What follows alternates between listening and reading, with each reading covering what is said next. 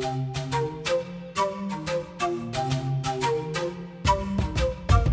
Mochileiros em Pauta está no ar, aqui é o Kainaito. E hoje, para darmos continuidade ao Peru Parte 2, você que gostam tanto de Peru, aí vai ter dois episódios para vocês. Então, sem muita enrolação, a bancada vocês já sabem, então vamos chamar eles diretamente de Santo André da Bahia. Ele, o garoto propaganda do lenço umedecido, a qual a empresa ainda não reconheceu o valor dele nas estampas. Bem-vindo, Richard de Oliveira. Salve, galera. Só queria deixar claro aí que a gente já tá cansado desses bebês carecas. Agora vamos de adultos carecas. Estou aqui pronto para receber esse possível patrocínio, porque se tem uma coisa que eu sei usar bem, é lenço umedecido. Vambora, moçada. É dos carecas que elas gostam mais, né? Vamos ver aqui. Já aproveitando então dela também ao lado, alguns metros do careca, do lenço umedecido. Agora ela tem um predicado, gente. Ela não tinha, agora a gente criou pra ela ao vivo aqui, tá? Ela tem agora uma, uma frase que é, é tem que a caçadora de protesto que quase mata a mãe do coração. Aí eu vou chamar ela e explico o porquê também, né? Para as pessoas entenderem. Bem-vinda, Lana Sanchez.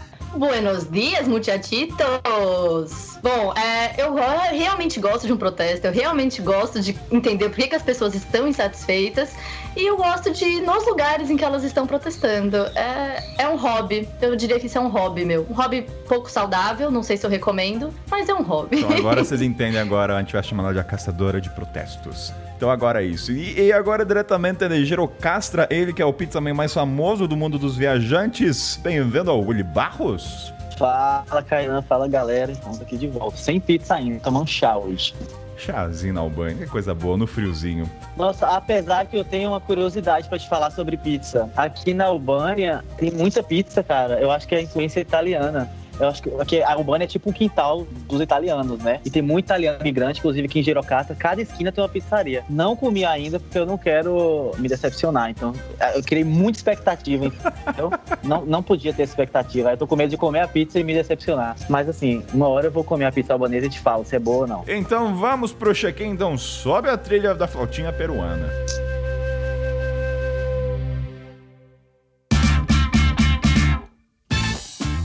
Partiu o momento check-in com vocês, galera. Bem, vamos lá. Primeira coisa, o Telegram. Tá lá no grupo da descrição. Para você que pergunta, ah, Kainan, o que, é o grupo Telegram?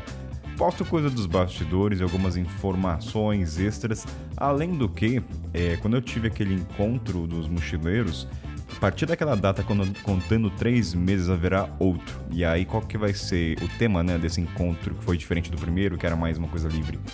A gente vai falar dos episódios nesse período que aconteceram, então três meses, dá praticamente seis episódios. Então a gente vai falar dos últimos seis episódios do Peru, então eu vou divulgar lá dessa vez. Eu não vou falar de verdade no Instagram, por uma questão assim de valorizar quem tá no Telegram, que é o ouvinte fiel. Então é isso. Primeira coisa.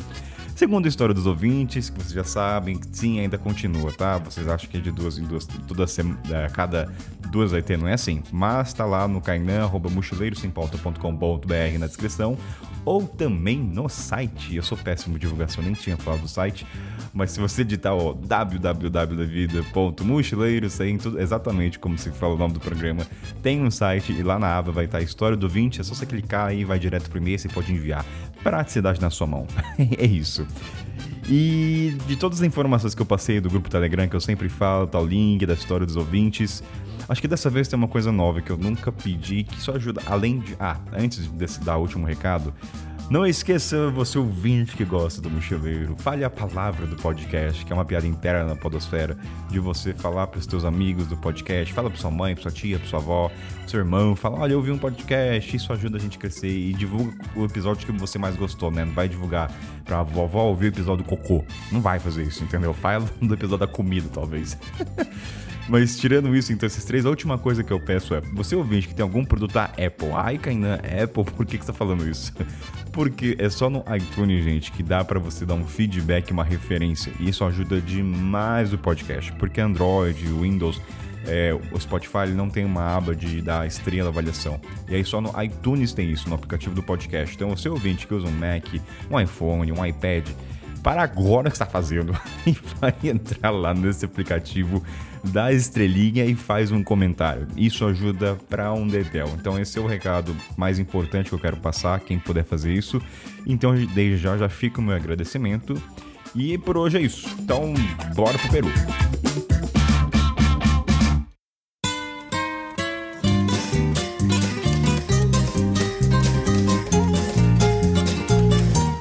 Seguinte, galera. Você ouvinte, então, que não ouviu o episódio parte 1, vai para lá, senão você não vai entender nada disso aqui. A gente vai dar uma continuidade. Então já vamos pra parte para apetecer o lado palativo desse programa. Vamos falar de gastronomia. Vai, não vou nem falar em tópico, Richard, Lani, Willy. O que, que vocês querem falar de comida primeiro? Vai, o que, que vem na cabeça de vocês aí? Pra papo leve, velho. Pra mim, depois da comida brasileira, a comida peruana tem meu coração. Eu sei que a gente fala muito da comida mexicana, que a gente fala muito da gastronomia de outros lugares, mas assim, Peru, gente, vai muito além de ceviche. Eu não tenho nem palavras, que eu tô aqui salivando.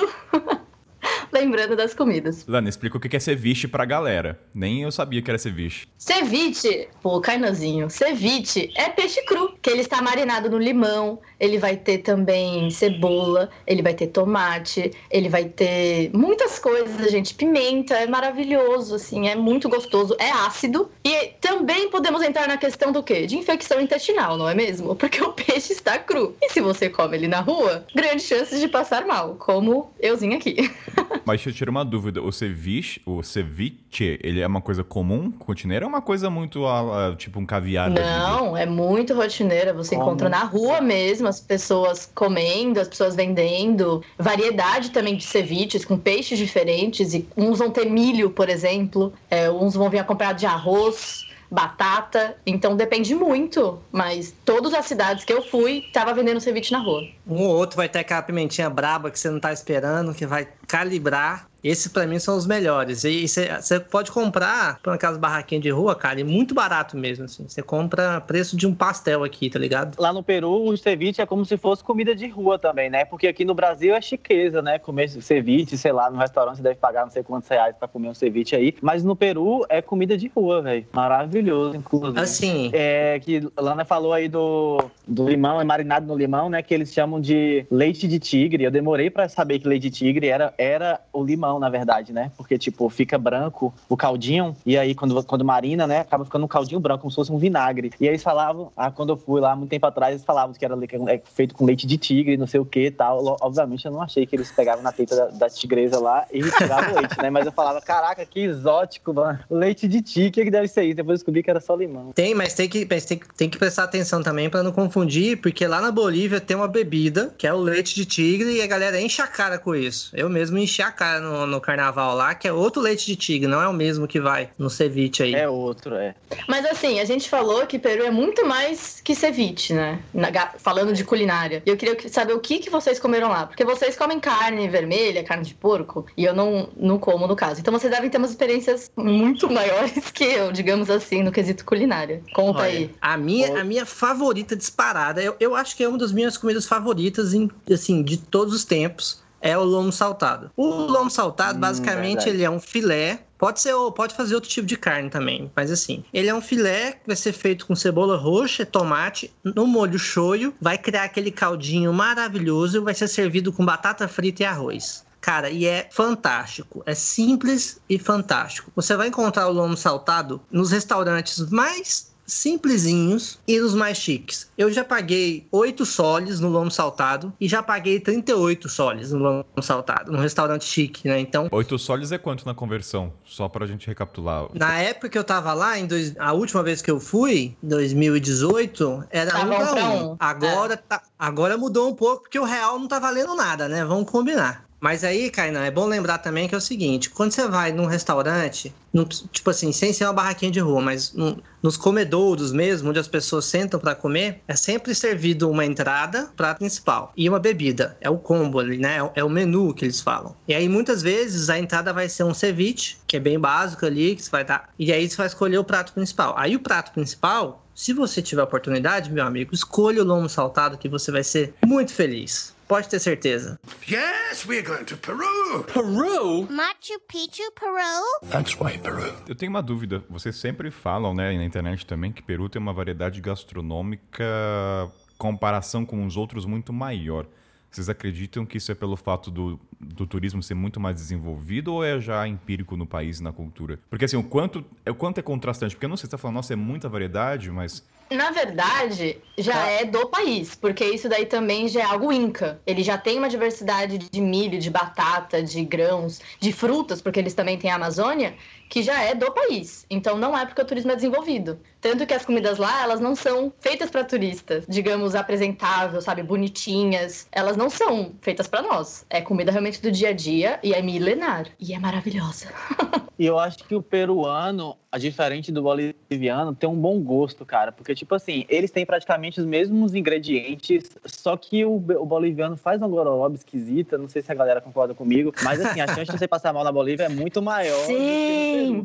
E o Peru, eles fazem um tempero, uma parada assim, não sei. Eles fazem um negócio que combina mais. Então, apesar que a Ilana falou, é comida simples, tipo comida caseira, os caras usam milho, lombo, que nem a gente falou, sei lá é, ingredientes assim, não tão exóticos, coisas que a gente tem aqui também. Só que o tempero deles é diferente. Lógico que também tem várias coisas que a gente não tem, né? Os caras têm, sei lá, centenas de variedades de milho. Inclusive, o que a gente sempre vê lá falando de comida de rua, tem aquele é, é maíz tostado que chama, que tipo, também você come que nem. Você compra na rua que nem pipoca, só que na verdade é só o milho. Eles tostam o milho, que é um milho deles lá, que é um milho maior que o nosso e mais assim mais. Não é suculento, tipo, maior e mais fofo, assim, mais macio. E eles tostam esse milho e a galera come lá, como se fosse amendoim, assim. Eu, Com a cervejinha fica vezes, fantástico. Mas, pô, é o aperitivo, entendeu? É o petisco. O, o, ponto que tem que levar em consideração também é que eu sinto que o Peru é um país que valoriza muito gastronomia em geral. Então, é. vocês dá, eles dão muito valor a isso. E aí a gente pode falar tanto da alta gastronomia quanto a comida de rua. Se você for em Lima e você for uma pessoa muito interessada em alta gastronomia, você vai ter aqueles restaurantes caríssimos lá. Que, e tem muitas pessoas que vão para o Peru nesse intuito, né? De viajar e conhecer essa gastronomia. Então, tem uma cultura de gastronomia muito mais forte. E isso vai resvalar em toda a população, em toda a cultura como um todo, né? Reza a lenda que em Lima tem mais restaurante Estrela Michelin, que é tipo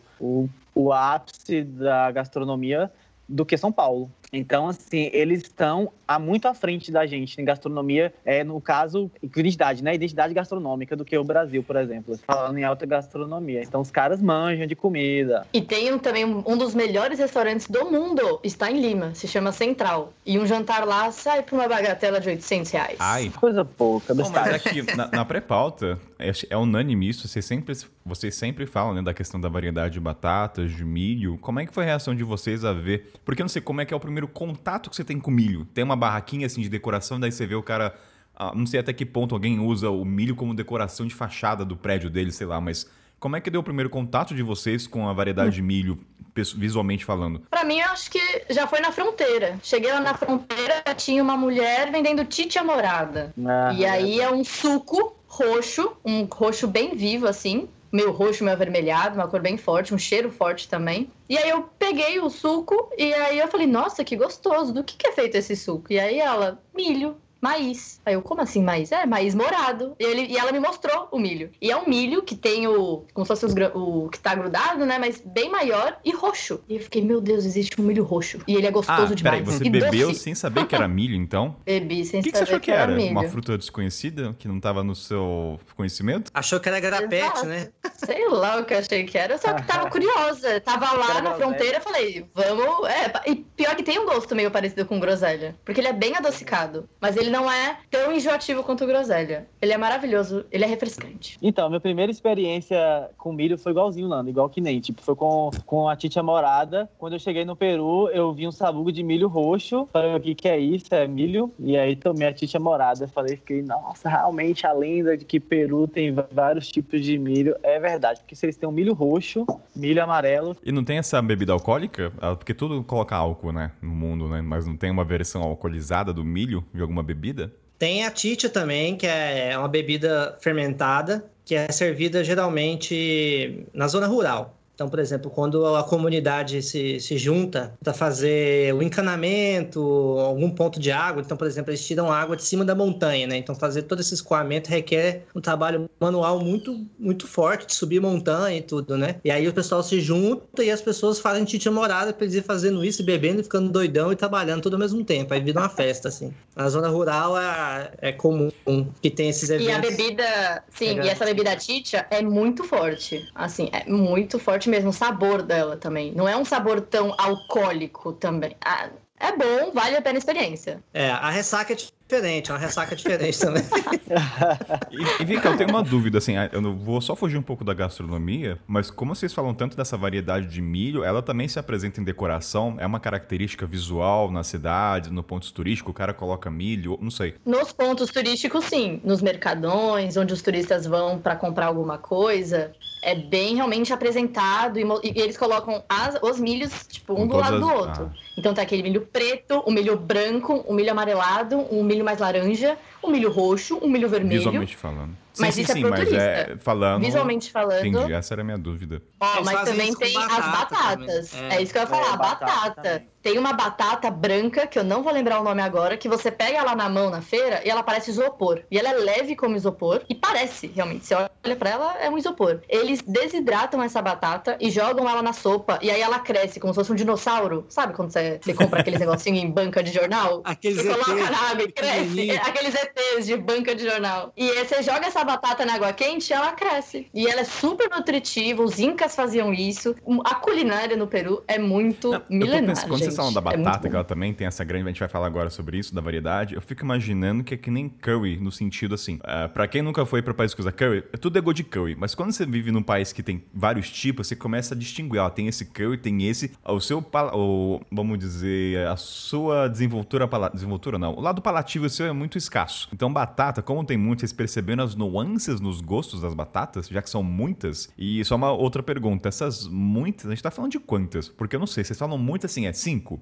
É oito? Eu não tenho ideia. Vocês estão, podem estar tá falando de 50, eu não, tô, não tenho a mínima ideia. Nossa, eu não vou saber quantos tipos de batata tem no Peru. Não sei se vocês têm essa Eu sei, eu Diga sei. Aí. No Peru, tem mais de 3.200 tipos de batatas catalogadas. Chupa essa manga. Chupa Sim, essa eu falei 3 Chupa essa batata. Aí, isso, inclusive, isso aí é, é uma resenha boa de você conversar no mercadinho, porque um vai falar que é 5 mil, outro vai falar que é 8 mil. Aí eles, eles, aumentam muito. Aí você pega o. Fala, não, mas eu tô vendo aqui no Google, é só 3 mil e pouco. Não, aí não tem tudo. É 5 mil.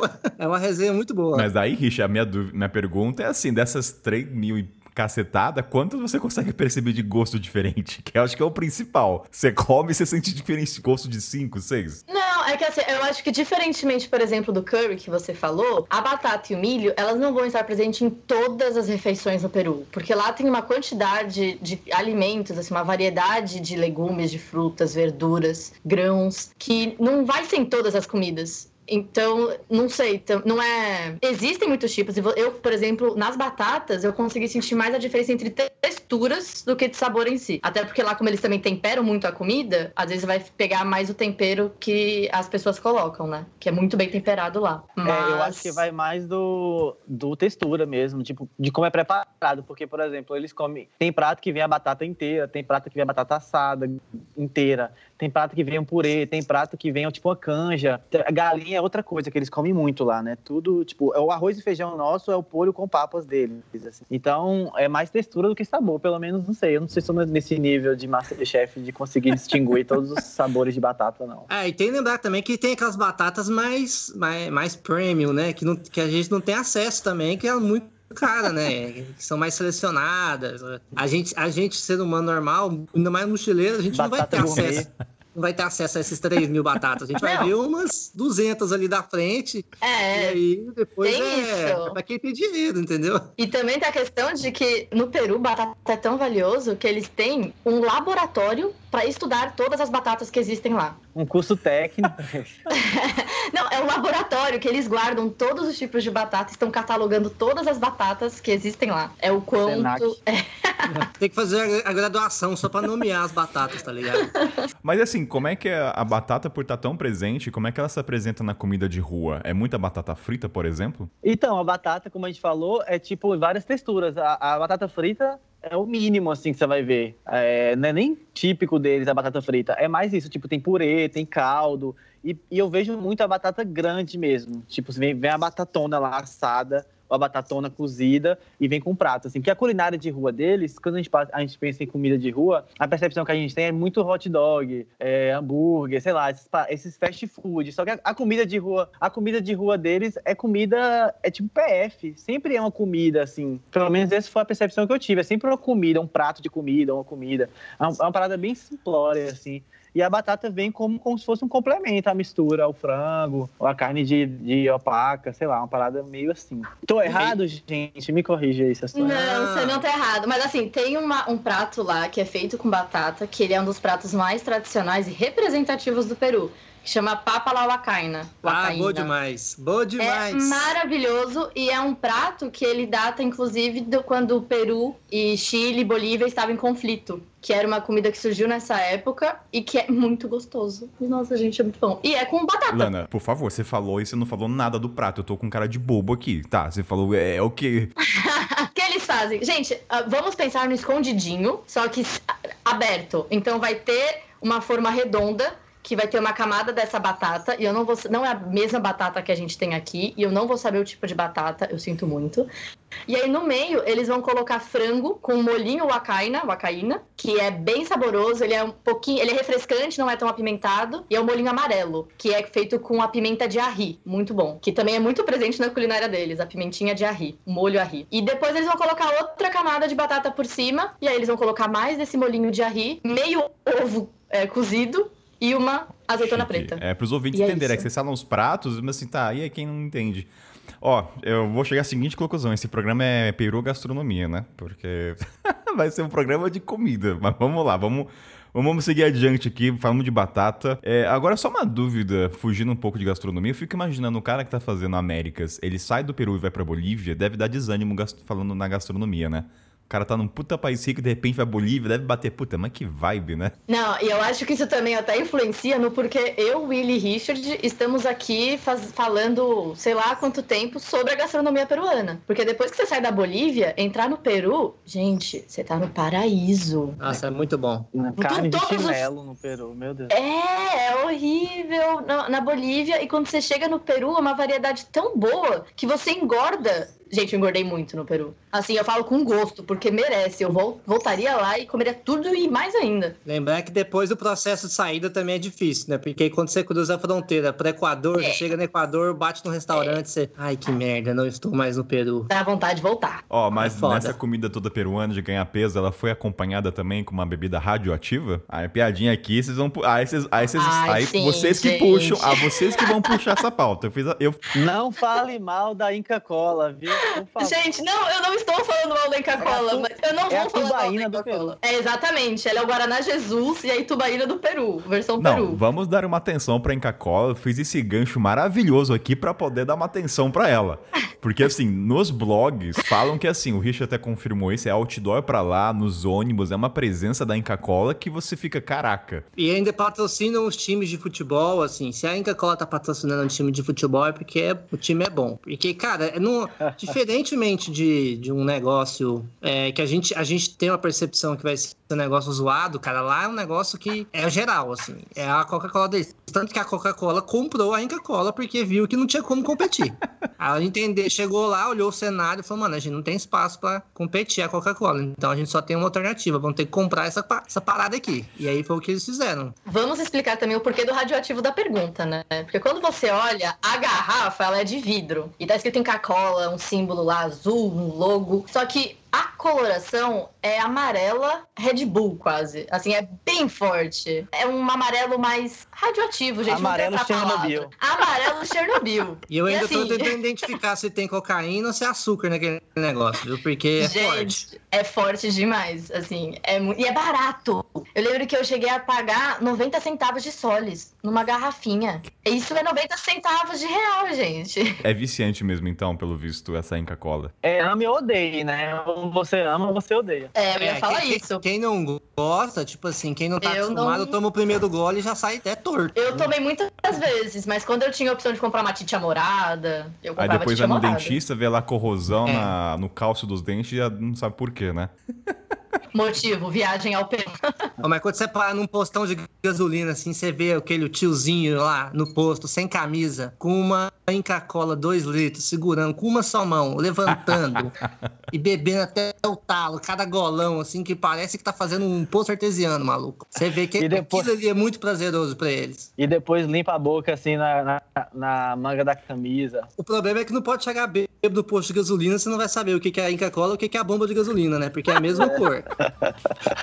Ou seja, desse tópico da Inca Cola, vale a pena a experiência, então, tomar uma Inca aí e saber o gostinho do que, que é a água do radioativo, né? O Chernobyl. Nossa, se você, se você for pra Peru e não tomar uma Inca Cola, você não foi no Peru, brother. Ó, eu, eu vou explicar aqui pros ouvintes. É o equivalente a você vir pro- para o Brasil e não beber Guaraná. É uma boa analogia, é uma boa analogia. Ou passar no Maranhão e não experimentar o Guaraná Jesus também tem. Exatamente. Nunca experimentei Guaraná Jesus. E no parar e não comer açaí. Pô, Tainã do céu. Vocês, ouvintes que pedem roteiros e dicas, tá aí uma dica essencial. Esquece Machu Picchu, esquece tudo que a gente falou. Inca Cola é o negócio, entendeu? Tome sua Inca Cola e vem falar com a gente. Inca Cola, paga nós outros.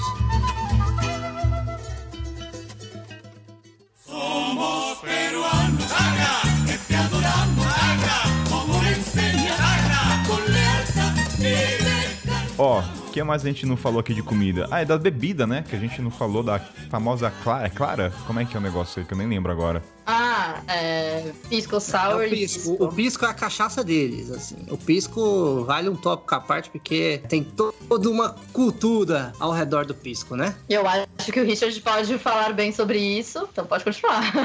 Então, já que é pra falar de Manda coisa lá, boa, Richard. vamos É falar da cachaça peruana, né? Cachaça peruana, gente, é o pisco. O pisco é uma bebida feita da fermentação do vinho, tem mais ou menos ali uns 40% de álcool e que é a bebida tradicional para quem quer ficar loucaço no Peru. Então, o pisco, o pessoal mistura com Coca-Cola, mistura com Inca-Cola, isso na, na parte mais normal. Só que a bebida mais tradicional, mais vendida e, e mais enaltecida é o pisco sour, né? A Lana já tomou o pisco sour, pode explicar um pouquinho como que é. Eu não só já bebi, como eu já preparei o Pisco Sour. E é muito estranho, digamos assim, quebrar o ovo, tirar a gema e fazer uma bebida alcoólica com aquilo. Mas por mais estranho que isso possa parecer, é muito gostoso. Eu não vou lembrar a por receita mais que agora. soe, não. É estranho, não, tem, não, é, não é por mais. É uma afirmativa isso aqui. Não, é estranho porque a gente não bebe aqui, mas pra eles isso é normal. É que fica uma espuminha assim, cara, aí a textura bate na boca com álcool, você não- é difícil o cérebro interpretar o que tá acontecendo ali. Porque Mas ele é parece muito um bom, doce. É ele você bom. olha visualmente, ele parece um doce. Parece que você vai pegar uma colher e comer um mousse. Mas peraí, ninguém aqui tentou fazer depois o pisco quando voltou ao Brasil? O Willy, ninguém tentou? Pisco é caro aqui no Brasil, cara. é. Pis- Pisco aqui no Brasil é muito caro. Mas quais são os ingredientes pra se tornar caro? É ovo? O que mais? Cachaça? Não, é, é, é a é o pisco. O pisco, a garrafa de pisco é muito Mas cara. eu não entendi, então, o que, que é o pisco? O que, que é o... Não, mas vai outros ingredientes Ah. além do, do pisco também. Ó, vamos lá. 200 ml de pisco, suco de 3 limões, açúcar a gosto, ou seja, 4 mãos de açúcar, porque era bem doce, meia bandeja de gelo em cubos e uma clara de Gente, ovo. é, vai estar na descrição a, a- a quem quer fazer aí, vai. A gente tá falando de mais de gastronomia. Ó, vamos fazer o seguinte, espera aí. Vamos dar um respiro de comida? Vamos pra outra coisa, senão o cara que não gosta de comida fala, puta que me pariu, chega de falar de comida. A gente volta ainda pro, pro cui, pode ser? Quem não gosta de comida. Quem não gosta de comida, o cara não sobrevive, Cara, não conheço, come. conheço. Não É, é verdade. Não, então a gente continua. Vamos encerrar. Vai, tomei aqui um, um- um puxão de orelha, então a gente continua. Ao vivo isso aqui. Vamos lá, então. Ó, de comida aqui, gente. Vocês têm que me ajudar também. Vocês já são da família, já sabem como é que é o esquema. Falta falar ainda do CUI. é, aliás, até para quem participou aí do, da- do encontro dos Mochileiros Sem Pauta, não é CUI. Ponto final. Eu vou xingar, só para dar o contexto. Teve um, um debate no programa lá. Porque quando a gente fala Peru, a gente pensa em Lhama. Eles discordaram. Fala em Cui. Não, discordo. Fez uma enquete, então é mentira. Ninguém pensa em Cui no, no Peru. Willy, você falou que era Cui. Calma. Quem pensa em cuy quando fala do Peru é pra quem já foi ao Peru. E aí viu aquele bichinho ali no mercado exposto, empalado e passado depois na churrasqueira. E aí, obviamente, vai lembrar do Peru. Porque aquilo marca muito. Mas quem não foi não sabe, obviamente. Então vamos Eu trazer esse momento maravilhoso do Cui na vida de vocês. Conte pra ca- cada um de vocês como é que foi o primeiro contato com aquela carinha do bichinho pra cima, com as patinhas. Quero detalhes aqui, quero romantização, quero dramatização aqui, storytelling na veia. Vamos lá, seu Willy, comece com você, meu querido. Como é que foi o seu contato com o Cui? Comeu? Como é que foi? Não sei se foi muito romântico, não. Foi bem assim. Filme de terror. Porque o meu contato com o cuy foi o seguinte: eu fiquei sabendo que no Peru se comia rato, o porquinho da Índia. Falei, vou comer, quero comer rato. E aí fui lá num restaurante assim, mó meia boca, pra comer. Podia ter um restaurante mais limpo, né? Vai saber de onde eles pegaram esse rato. Não, tá, não tinha muito cara de porquinho da Índia, não. E os caras nem preparam seu psicológico pra você comer o cuy. Assim, o bichinho vem de boca aberta, com os dentes, com as unhas, sabe? Com a mãozinha aberta, tipo, pedindo socorro, o olho arregalado. O cuy, ele simplesmente pega o, pega o rato e joga no fogo. Essa é a minha impressão, porque não tem classe nenhuma, o bichinho não tá aqui com o braço aqui cruzado, ó. Ele não tá sem cabeça, ele vem do jeito que o cara pegou ele tá torrado na brasa, no espeto, e vai pra dentro da sua boca. Eu já, eu já digo isso, então se prepare psicologicamente ou toma uns pisco antes, porque o bichinho vai vir assim, arregaçado para você. Eu ia, inclusive, dar um alerta aqui para as pessoas vegetarianas, veganas, que não querem saber disso, mas assim, o bichinho vem empalado, com a boquinha aberta, mostrando o dente, com as unhinhas ainda nos bracinhos e com um cortezinho na barriga, não sei qual motivo. E é uma cena bem desagradável. Eu não comi cui, não consegui, também não tive vontade depois de ver aquela cena. E a minha primeira experiência foi que nem a do Willy, que é, tava andando na rua de Puno e tinha uma pessoa fazendo isso na calçada. Come a cabeça do cui também? Ah, pera aí. Eu, eu vou ter que defender é, que é a milenar do Cui, porque esse Eu não corte... estou criticando, jamais criticaria. É mas é porque eu não Cui. consigo. É tudo de bom. esse e, corte e ainda você, vai palita ter... os dentes depois com a unha dele. Maravilhoso. ah, não, Willy! É 100% aproveitado. Oh. Eu honrei o bicho. Eu comi tudo, palitei os dentes ainda com a unha dele. Esse corte Maravilhoso. que você tem na barriga do cui, que é tipo uma cesariana nele, é porque o pessoal abre para tirar os órgãos ali, né? E ali eles recheiam com tomate, com cebola, com tempero. Então eles, abrem essa parte e colocam tudo isso dentro do cui para que aquele interior esteja recheado, né? Então é por isso que tem esse corte. Cara, a primeira vez que eu fui comer o cui, eu fui, eu fui com essa intenção também. Falei, olha, já vamos aqui ter essa experiência e tal. E aí, o que eu assustei, que eu não sabia naquele momento, é que quando você chega em alguns lugares para comer o cuy, você vê ele vivo e ele morto. Então tem alguns lugares que o criador do cuy fica ali do lado, ou fica algumas fotos deles vivos, assim. E ele vivo, é um porquinho da Índia, ele é muito bonitinho, tá ligado? E aí, se você tivesse vendo é ele só muito morto... fofo, velho, sacanagem. É, ele é fofinho, tá ligado? Aí você chega, aí eles apresentam, olha, esse aqui é ele vivo e esse aqui é ele morto. Faz, não, cara, não quero ver como é que é ele vivo, velho. Tá ligado? Agora eu vou ficar com dó de comer o bichinho. E eu lembro Não. disso. Porque... Ah, porque ele eu morto, defe- empalado num espetinho, não dá aquele embrulho no estômago. Os olhos não veem, o coração não sente. É, isso é verdade, isso é É verdade. porque você humanizou a comida. O problema é esse. Eu também tive esse- essa experiência. Assim, bem depois, Não tal, consigo. eu fui num restaurante que, que tinha as fotos do cu e só faltou o nome. Tipo, esse aqui é pipoca, esse aqui é totó, sei lá. E aí, Cara. tipo assim, eu falei, não, eu não quero saber o nome, o parentesco, da onde vem o cu. Eu não quero ver a cara dele, gente. Eu não quero humanizar esse bicho, entendeu? Não, não, não quero. Eu É não é consigo ter esse doido. estômago que vocês E têm. tem uns criadores, uns lugares assim, que servem cui, que o criador fica atrás. Então você vê eles vivos ali atrás. Eles bonitinhos, fazendo barulho. Cui. Não, só, uma, só uma dúvida, né? Assim, só para os ouvintes e também pra mim. O cuy é o nosso porquinho da Índia, né? Exatamente. É, o, é o pré-A. É o pré... E aí o porquinho da Índia, se não me engano, É no pré-A. Brasil, algumas pessoas os, os têm como estimação, não tem? Posso estar enganado. Sim. Ah, tá. Sim. Só pra ter Sim, certeza. Sim. Eu já tive É um, o Rantaro. um porquinho aí. Eu Obrigado. já tive um e já comi um. o Richard. Ele chegou a engasgar, assim, ah, desceu seco. Assim, lembrando. Do...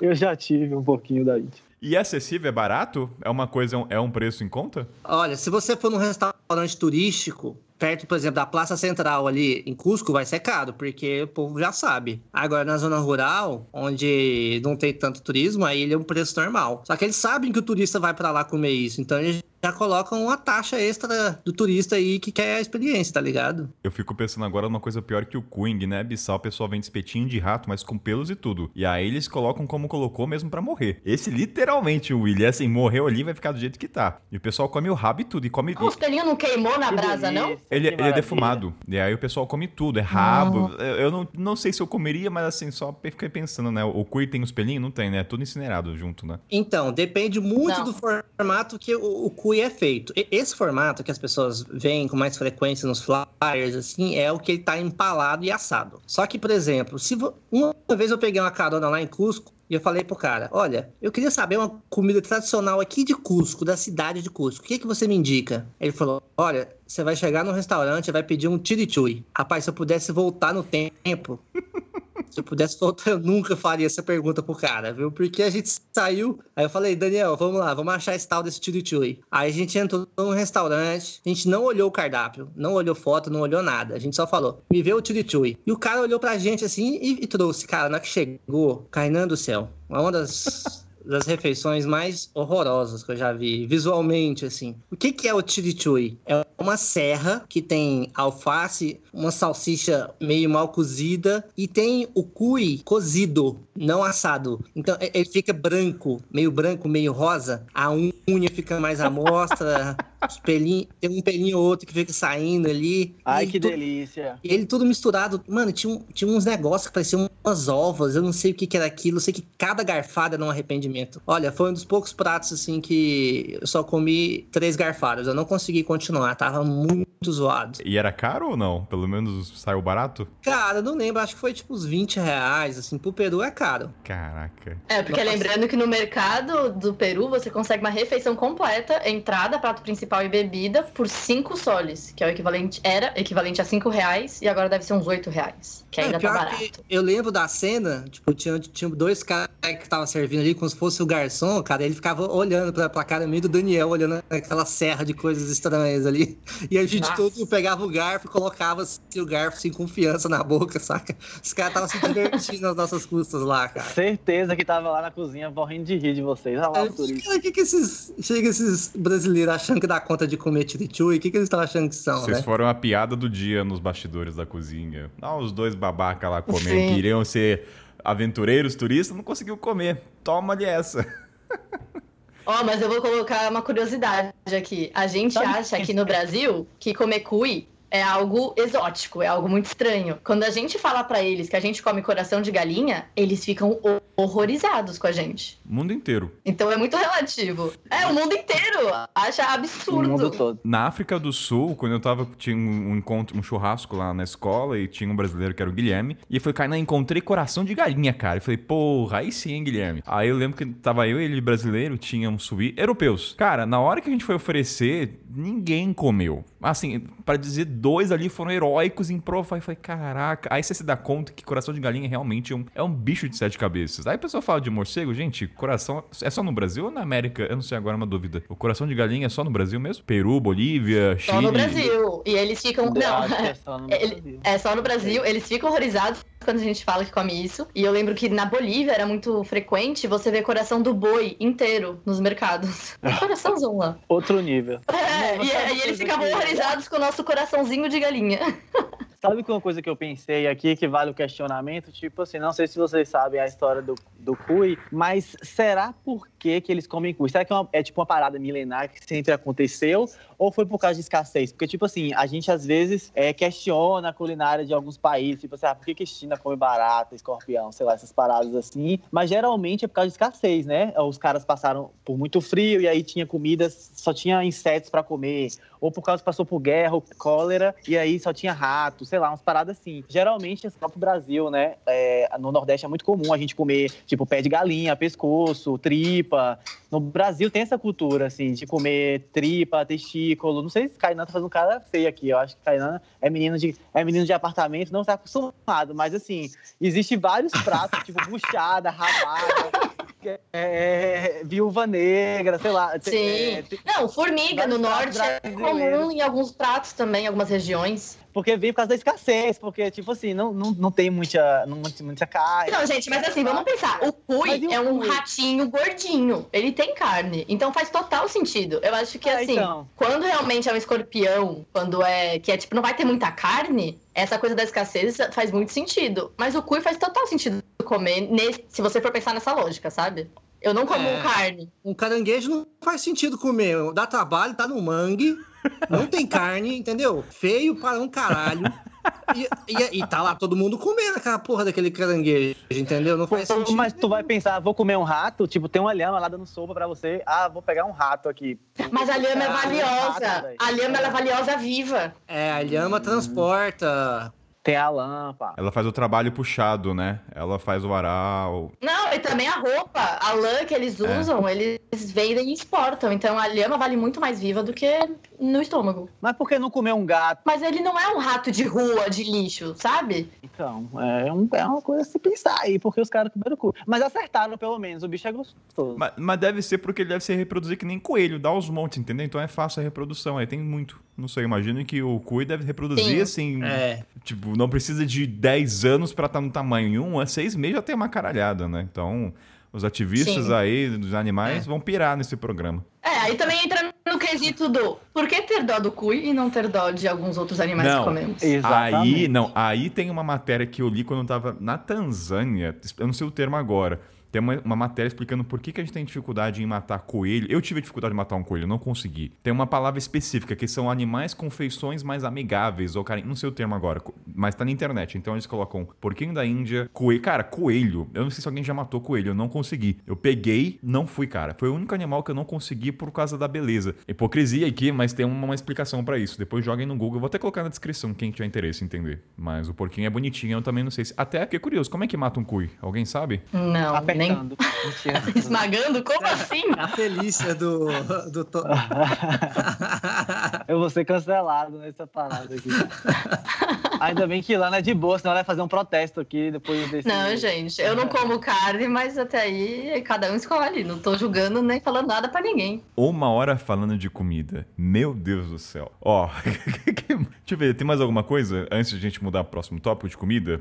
Eu tenho. Gente, sim, o Peru é muito conhecido por infecções intestinais, infecção alimentar e tudo isso. Mas vale a pena cada comida de rua que você comer. Mais que a Bolívia? Não mais que a Bolívia, pelo menos no meu caso. A quantidade de desarranjos intestinais que eu tive no Peru foi muito menor do que na Bolívia. Mas também tem só que muitas pessoas ficam com medo de comer na rua, de comer nos mercados tradicionais, por causa dessa infecção. Mas eu vou dizer que vale a pena ter essa infecção depois. Ah, gente, se joga. Come tudo, depois caga já já volta normal. É, aí, aí eu faço uma sugestão aí, ó. Vale a pena fazer um seguro de saúde aí, porque aí você tá mais livre para viver a vida se pegar uma salmonela, qualquer coisa, você vai lá no uso seguro, né? e assim, também como é comum ter no Peru, também é muito comum os medicamentos e acesso a isso. Porque eles também têm, às vezes, esses desarranjos intestinais. Então é muito fácil esse acesso. Ó, se o ouvinte falar que a gente não falou de gastronomia, eu vou xingar, viu? Ó, então sobe a trilha e vamos pro próximo tópico.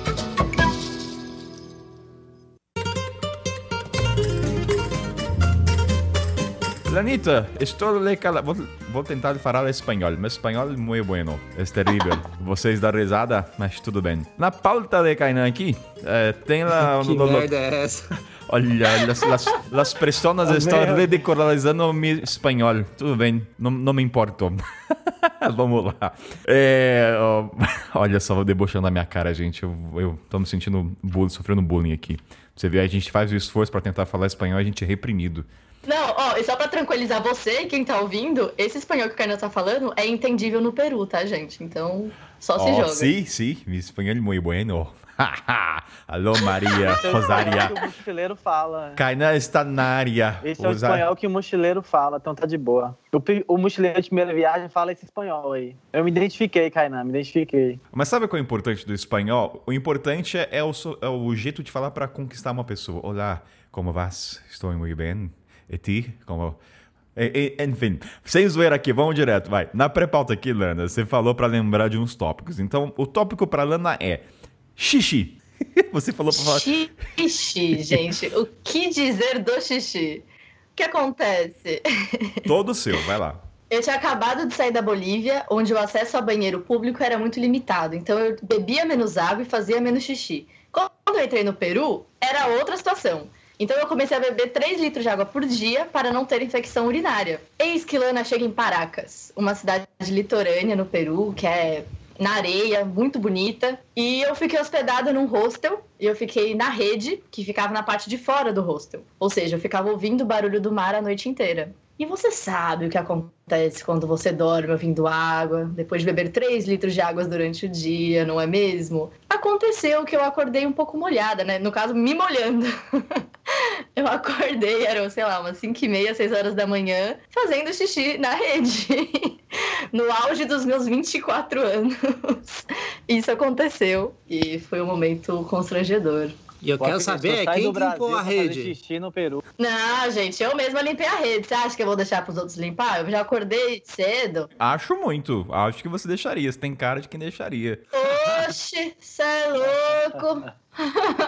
Nada, gente. Eu fui, peguei a rede, molhei a rede e deixei ela estendida no sol. Qual foi a lição aprendida? Nunca mais tomar tanta água e ficar próximo ao mar? Essa foi a lição que você é, tirou? Então, mas aí acontece que na travessia da Colômbia para o Panamá, eu fiz de barco e também mijei na cama. Então não foi uma lição tão aprendida assim. Ah, meu Deus. A gente vai ter que começar a dormir em camas separadas, hein? Ô, Richard, sabe o que eu tô pensando? Se a Lana já tá mijando eu não nessa... tô de boa, não quero acordar mijado, não. Há quem tem fetiche. Há fetichistas. Quem lava o lençol, hein, Richard? Você ou Lana? Pera aí. O que é Golden Shower? Será que é uma mensagem subliminar? Lana está dando sinais. Richard não percebe. Socorro, não. Não, muito não, gente. Eu não sou desse time, não, hein? Nem eu, amor. Fica tranquilo. Mas, amor, por favor, não mije em mim enquanto eu estiver dormindo. Eu agradeço. Não, gente, foi uma, foi uma situação curiosa e repetiu e depois disso nunca mais. Eu só acho que você devia usar a desculpa que era Inca Cola. Se alguém perguntar, você não aqui, galera. A cor é igual mesmo? A o cheiro é deve ser parecido também. Não, se tem o cheiro, joga Inca Cola e cobre o cheiro também, né? Como é radioativo, deve ter um cheiro forte. Aí você joga por cima, ó, derrubei minha Inca Cola aqui. Então, olha só, a Inca Cola também salvando. Ia furar a rede. Ai, meu Deus. Obrigado por compartilhar essa história maravilhosa do xixi e sabemos um pouco aí dos seus desejos mais Sempre as ordens aqui. para passar vergonha, gente. Richard, se prepare emocionalmente e psicologicamente, né? Ai, meu Deus, adoro esse programa. A gente foge das pautas, adoro esse momento. Ah, vamos lá, agora vamos, vamos direto pro... Ah, vocês, ah, não preciso puxar vocês, gente. Vocês já são da família. Willy, qual que é esse... Ah, o Willy já contou a história, né, Willy? Verdade. Já tá no parte 1 já, né? Ah, então é pro careca. É, já morri, já ressuscitei. Já, então. Se você não ouviu a história, vá lá na parte 1. Verdade. Então, careca, conte as suas peripécias. Tem uma, uma história que, que aconteceu comigo na última vez que eu fui pro Peru, que foi emblemática, até por rebuliço que deu na, nas redes sociais, né? Eu tava lá em Olantaytambo, que é uma cidade no Vale Sagrado. As pessoas geralmente vão lá para passar um dia, só que eu tinha muito tempo. Eu decidi ficar uma semana lá. E aí eu tava lá no, no hostel, revirando alguns livros antigos de fotografia, e eu bati e vi um, uma muralha, um templo inca, no topo de uma montanha, com escrito assim, La Porta del Sol. Eu, caralho, velho, que lugar, hein? Aí eu vi que, de acordo com o livro, era nas, nas redondezas ali de Olantaytambo. Comecei a pesquisar na internet e não achava nada, nada, nada. Aí fui perguntar pro povo que trabalhava no hostel, algumas pessoas não sabiam me dizer, até que o dono do hostel falou: Cara, esse aqui é um, um portal antigo, chama La Porta del Sol, e tá lá largado em cima da montanha, não é turístico, ninguém vai lá. Aí eu falei: Achei, é hoje, meu pai. E como é que vai para chegar lá? Ele falou, ah, cara, você vai subir nas montanhas ali. Eu falei, tem, tem uma trilha aqui? Falei, não tem nada, não. Eu falei, como é que eu vou achar? Ele falou, ah, eu só fui lá quando era criança, não sei como chegar também. Aí ele me falou o nome Inca, que era Intipunco. E aí, pelo nome Inca, eu achei a rota no Maps.me. Eu vi que era mais ou menos umas 6 a 7 horas subindo a montanha. E eu falei, cara, eu tô, eu tô na pegada de um pouquinho de aventura. Então eu vou acampar lá no topo dessa montanha. Se, se não é um lugar turístico, eu posso colocar minha barraca lá em cima. Aí eu montei a mochila, peguei a barraca, no outro dia de manhãzinho eu saí. Foram mais ou menos umas 8 a 9 horas de subida até o topo da montanha. Kainan, e lá de cima, meu irmão, tinha um nevado no fundo, assim, ó. Eu conseguia ver três vales, cada um de um lado, assim. E só um muralzinho de pedra, cara. Um templo, assim. E durante o caminho, durante oito horas, eu não vi um camponês, nada. Nada.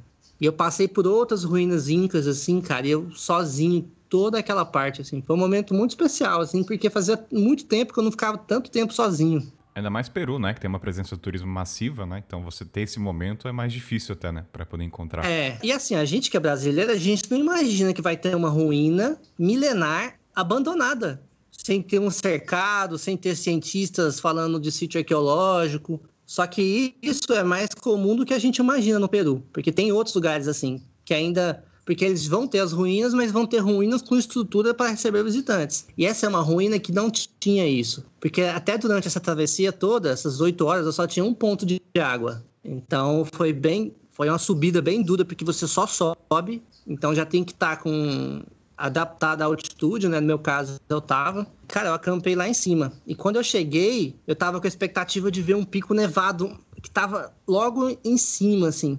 Só que tava tudo nublado. Eu fiquei umas seis horas esperando e nada das nuvens sair. Aí eu fui deitar, desisti, fui dormir na barraca. Aí uma hora, eu, quando era mais ou menos umas 9 horas da noite, assim, tava meio claro ainda. Eu saí para mijar. Na hora que eu botei o peru pra fora, assim, mano, as nuvens começaram a se saírem, assim, ó, em câmera lenta. E aí eu consegui ver o nevado. Maluco, chorei igual uma criança. Chorei igual uma criança. Foi assim, foi um momento muito bonito, muito bonito. E é um lugar que tá lá, isolado, ninguém sabe como é, é não é turístico, então é um momento só seu. Eu fiquei lá, tipo, a noite toda, no outro dia de manhã eu desci, uma descida maravilhosa, assim, uma trilha surreal, e eu falo no meu YouTube que essa foi a melhor trilha da minha vida. E mesmo depois de passar todos esses, esses anos viajando, fazendo a Patagônia, Torres del Paine, Caminho de Cora, tudo, eu ainda falo que essa foi a melhor trilha da minha vida. Inclusive, esse é um título do, vídeo no YouTube. Esse, esse, essa trilha tem no YouTube? Tem. Eu vou deixar na descrição. Então você manda para mim, então quem quiser só para. Agora tem uma dúvida também relacionada à trilha. Como você falou que é não turística, no Peru não existe uma fiscalização de acampamento. Ah, qualquer um você acampou lá, mas é permitido? Uma dúvida que eu tenho. Ou assim, não tem fiscalização, vai lá quem quer. Como é que é nesse aspecto? Porque eu imagino que não dá para acampar perto, próximo da trilha do Machu Picchu, eu imagino por ser muito turístico. Não vai permitir. Mas lá você também foi assim, vou, vou me aventurar. Lugares e lugares, né? Esse lugar que eu fui, eu sabia que ele era um lugar largado, então realmente não tinha. Eu podia colocar minha barraca dentro da ruína se eu quisesse. só não coloquei lá porque eu, tava batendo muito vento e eu preferi colocar num, num descampado a 10 metros. Mas aí eu, eu, eu vi a ruína da minha barraca e eu via vistas todinha do Vale Sagrado. Tipo assim, uma vista de um milhão de reais, né? Vamos dizer assim. E existem outros lugares onde você pode fazer camping selvagem. Eu fiz camping selvagem em praia, lá em Punta Hermosa. E foi tranquilo. Agora, o que você vê é esses argentinos. É, tem uma cultura de acampamento muito grande que se desafiam a acampar em Machu Picchu. E aí já tem um monte de argentino que foi preso acampando em Machu Picchu. Existe, tentando... Existe um challenge, então, dos, dos argentinos acamparem? Cara, eu vi isso na comunidade Argentina, assim. Tanto que eu tenho alguns grupos é, de carona na Argentina, eu já vi esse challenge aí de, de, de acampar em Machu Picchu e muitas pessoas já foram presas. Aí, cara, não tem o um porquê querer acampar em Machu Picchu, mano. O lugar é é como a é gente fala no tá programa, tá ligado, né? Mano? Você saber o preço que você quer pagar, né? Cada um sabe as consequências, ou as, os efeitos que isso vai não, gerar. E não só as consequências e os efeitos que isso vai gerar, mas também que você está acampando num território em que é para conservar. Sim, então, sim, por que sim. você vai querer fazer isso, sendo que você pode estar prejudicando a existência daquele lugar. É que a gente, já, a gente falou desses tópicos já no decorrer de vários episódios, né? Cada um sabe as consequências, respeito, enfim. É, Sim. Quem somos nós para julgá-los, né? Cada um responsabilidade. É, mas aí, por exemplo, se a pessoa quiser fazer uma pesquisão um pouquinho mais, cara, vai ter outras, outras cidades maravilhosas onde você pode acampar sem ter nenhum problema. Mas a pessoa tá, ela quer acampar, não é porque ela quer acampar numa ruína. Ela quer acampar porque ela quer falar que acampou em Machu Picchu. Esse é o problema, entendeu? Para encaminhando para o final, esse sentimento que você passa de estar nas ruínas me lembra muito alguns países na África, tipo Sudão, Mauritânia, que eu tava no interior e tinha lá figuras dos antepassados, assim, sabe, no meio do nada. E é aquela coisa espaço íntimo, né? Não tem ninguém, é só você com o antepassado de 10 mil anos atrás. Então acho que eu imagino que deve ser esse sentimento. Tem ninguém ali. É só você e a história daquele país, né? É um sentimento, assim, da questão da, das ruínas. É. Das ruínas, tá? Tô pensando aqui. Agora ficou muito, muito sério, né? Fiquei reflexivo também, fiquei lembrando de algumas coisas que o Richard tá fazendo chorar internamente. Vocês não estão vendo o vídeo, mas eu tô bem introspectivo agora. É, olha a lágrima, não dá pra ver lágrima. Eu também lembrei de altas coisas aqui. Rixa de, rixa de coach emocional. Você vê que o clima ficou mó sério, cara. Até o timbre da voz vai mudando. Ah, mas ficou mó, o, é o timbre da voz do Richard tremendo, que ele lembrando daquele momento. Foi emocionante. Não, ele foi falando, eu fui lembrando também A das gente coisas. percebeu, viu, Richard? Muito fofo, amor. Aguenta coração! Eu vou, ter, eu vou ter que aprender a imitar o Faustão aqui, viu? Pra falar aguenta coração. Mas agora, caminhando assim um pouco mais alegre, na pauta aqui tá pra falar de carnaval da Lana. E antes de jogar pra você, querida, eu tenho uma dúvida. No Peru, existe algum período do ano que tem festividade? Tipo assim, ah, vai no carnaval ou vai na festa junina peruana? Porque eu, eu Kainan, como leigo, não me remete nada agora. Pensa assim, putz, Peru em janeiro ou calendário peruano, não sei. Tem alguma festividade? Que vocês saibam? Tem muitas festividades no Peru e vai depender muito da região que você está. Que o Peru, como a gente já falou no primeiro episódio, se você não viu, vai lá. Ele tem diversas culturas e diversos biomas, então ele vai ter também diversas tradições. Em cada uma dessas partes vai ter uma festa diferente, uma época do ano diferente. Calhou de eu estar em Cusco na época de chuvas, que é o mês de fevereiro, mas que também é o carnaval. Então não foi tão ruim assim, né? Que eu, eu não pude fazer vários passeios, várias atrações turísticas por conta da chuva, mas eu estive lá no carnaval, que assim, Brasil, eu sei que nós somos reconhecidos por ter um carnaval incrível, mas um dos melhores carnavais da minha vida foi no Peru. Foi uma delícia e eu explico por quê. Que é uma brincadeira. Todo mundo volta a ser criança, porque todos se encontram na praça principal da cidade e começam a fazer guerra com arminhas de água, farinha colorida e spray de espuma. E quando eu falo isso, é a vovozinha que tá te jogando farinha colorida e a criança de 2, 3 anos e o policial, porque eu levei spray de, de espuma de um policial na rua. Deixa eu tirar uma dúvida para ver se a minha risada que eu tô tendo aqui procede. Richard, essa água é aquele do episódio que você gravou que você tomou um balde de água do garoto? É, é exato. Essa é a parte não tão romântica. É, do eu vou falar sobre isso também, porque é, eu Peraí, qual foi o episódio só? Foi o primeiro. Não, foi o do ônibus, né, que você contou isso. Nossa, lá no túnel do tempo. Conta essa parte aí que você vai entender do balde. Você quer- Pode contar também aqui, mas... Vai, Lana, daí você pode contar de novo também, que acho que vale a Não, pena. é que a minha história é parecida com a do Richard. Não é só na praça principal da cidade em que essa, digamos, guerra de carnaval acontece. Você pode estar saindo do mercado com as suas compras, seu pãozinho, a sua cenourinha, seu milho, sua batata, né? Porque você tá no Peru. E você levar um jato de água na cabeça porque alguém que tá numa casa jogou um balão cheio de água. Então, assim, a qualquer momento você pode ser bombardeada durante o mês de fevereiro. Não tem distinção, tipo assim, a Lana ali, eu sei que ela não quer participar porque ela tá bem vestida, não é todo não, não, pra você ter uma ideia, eu estava voltando, porque eu fiz Machu Picchu no mês de fevereiro, que é o mês de carnaval. E eu voltei da hidrelétrica, eu andei, né, a pé da cidade até a hidrelétrica, e na hidrelétrica eu peguei a van. E nessa van você acaba passando por alguns povoados pequenos. E nós estávamos nesses povoados pequenos com a janela aberta e levamos jatos de água. Tipo, a gente tava claramente destruídos. Tinha gente dormindo, tinha gente passando mal, todo mundo sujo, todo mundo fedido. E o pessoal tacando água na gente dentro da van. Então, assim, não Ah, tem é. distinção. Assim, Não ó, tem quando, trégua. quando você vai, fala assim, nossa, vou curtir o carnaval na rua agora. E aí você bota uma roupa confortável, tênis, você já se prepara pra se molhar. Já coloca o telefone no plástico e vai pra guerra. Aí é maravilhoso. Só que, meu amigo, quando você tá no dia a dia, você não pode andar na rua. Vira um lockdown. Porque você não quer andar na rua. Quando você anda, você não sabe se vai vir um balão de água na sua cabeça, se vai vir um balde. É terrível. Mas será que, não, será que não deve gerar muita briga mesmo? Porque eu tô imaginando um cara que tá lá que não tem nada a ver. O cara deve. Ah, será que não? Cara, pior que não. Eu lembro das pessoas jogando água dentro do carro e a pessoa dando risada enquanto fechava o vidro rápido. Então, é, é, é, é por isso, é tipo assim, ó, quem é de lá já sabe que é assim. Quem é turista que. Não, eu, gente, eu fui junto com três amigos é, que eu conheci no hostel. A gente foi lá pra Praça de Armas, compramos um negocinho de espuma, compramos tudo que era, né, pra se divertir também.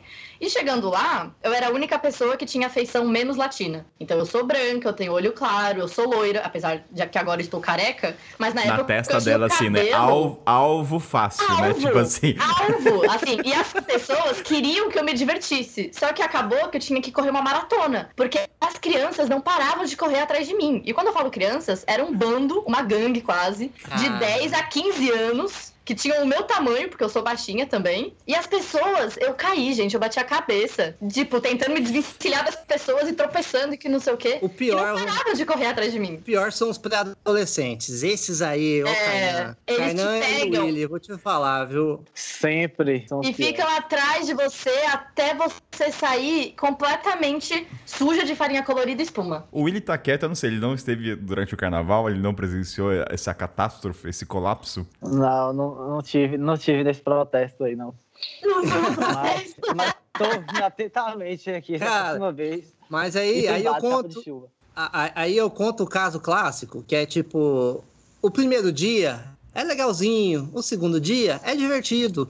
O terceiro dia, você já tá ficando puto. No quinto dia, você tá querendo chutar as crianças, tá ligado? Ah, não, aí eu discordo. De novo, Essa- amor, vamos discordar ao vivo, porque eu discordo de você.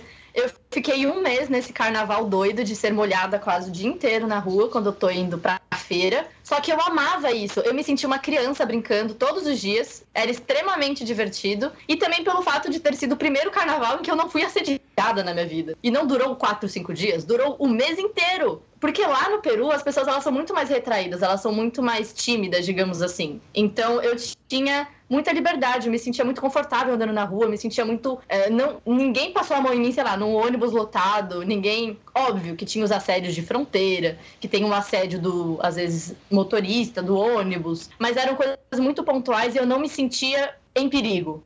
Tanto que eu fui pro carnaval sozinha porque eu não me sentia em perigo lá no Peru. Por isso também que acabou sendo um dos meus países favoritos, que eu me sentia em casa, assim, eu me sentia muito confortável. E é por isso que eu amei o carnaval. Por mim, o carnaval lá durava o ano inteiro. Eu, por mim, não tem problema. Um ano inteiro eu já estava na cadeia, porque eu teria chutado alguma criança.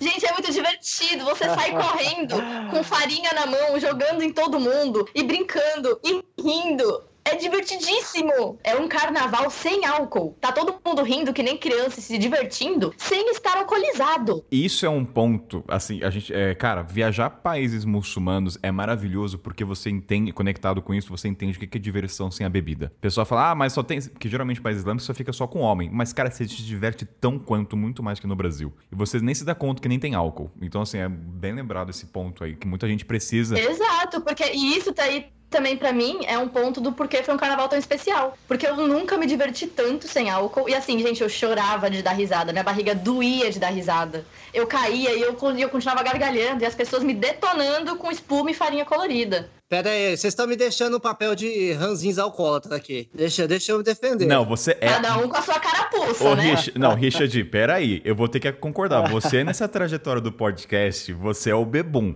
Tem sempre bebida inserida. Não vem com hipocrisia pra esse programa, não. Aceite que dói menos. E aí eu vou falar, realmente é um carnaval que tem menos bebida. Só que tem a bebida que é consumida dentro das casas, assim. O povo não bebe tanto na rua, mas nas casas rola. Inclusive, lá na- eu passei na Bolívia, em Sucre, né? Mas tem uma tradição parecida com essa do Peru. E aí lá é o, é o leite de tigre que a gente tava falando. Mas, ó, um, um- o motivo maior de eu ter esse, essa mágoa com esse, com esse carnaval foi a minha saída de Sucre. Eu estava indo para La Paz, eu ia fazer uma viagem de 15 horas de ônibus na Bolívia. E quando faltava 10 minutos para embarcar no ônibus, eu estava indo com meu mochilão, meu computador, minha câmera, minha, toda a minha vida, minha casa, minha vida, naquela rodoviária suja, às 6 horas da noite, já estava começando a ficar escuro. Apareceu um pré-adolescente, cabelo meio que mexe assim, com a roupinha de um super-herói, não lembro qual. Eu lembro até a roupa do- Cabelo de Justin Bieber. o filho da puta. Ele chegou, ele não chegou com uma arminha de água, um balãozinho. Ele chegou com um balde que era maior do que o torso da criança inteiro. Eu não sei nem como é que ele conseguiu erguer aquele balde. E ele arremessou o balde inteirinho em mim. Eu fiquei molhado dos pés à cabeça. Minha mochila ficou toda molhada. E eu tive que fazer o quê? Tive que pegar um ônibus de 15 horas todo molhado. Maluco, piores viagens da minha vida. É muito frio na Bolívia, cara. Eu tava congelando. A mochila, vai, vamos tentar assim. A mochila tem proteção. Agora, tênis molhado e meia molhada fode. Mas como é que você vai imaginar que vai vir uma criança e te tacar um balde do nada na rodoviária, cara? Isso Mas, não é- querido, você tá no carnaval na Bolívia. Eu tô na eu rodoviária, andava com eu preciso O viajar. meu celular, Ele- o ele- meu celular Ele ficava numa sacola plástica na pochete. Eu não tava indo pro carnaval, eu tava Ele indo pegar um... Mas você tá-. O corpo existir na rua, você já tá no carnaval. Pera que o Willy quer falar, vocês não estão deixando o Willy falar. Willy, por favor, tem esse momento de fala aqui. Treta de casal, gente. Eu não, eu tô, eu, eu tô colocando lenha nas fogueiras, eu, quero, eu tô com a pipoca aqui já, eu quero mais essa BR aqui, casa de família, alô!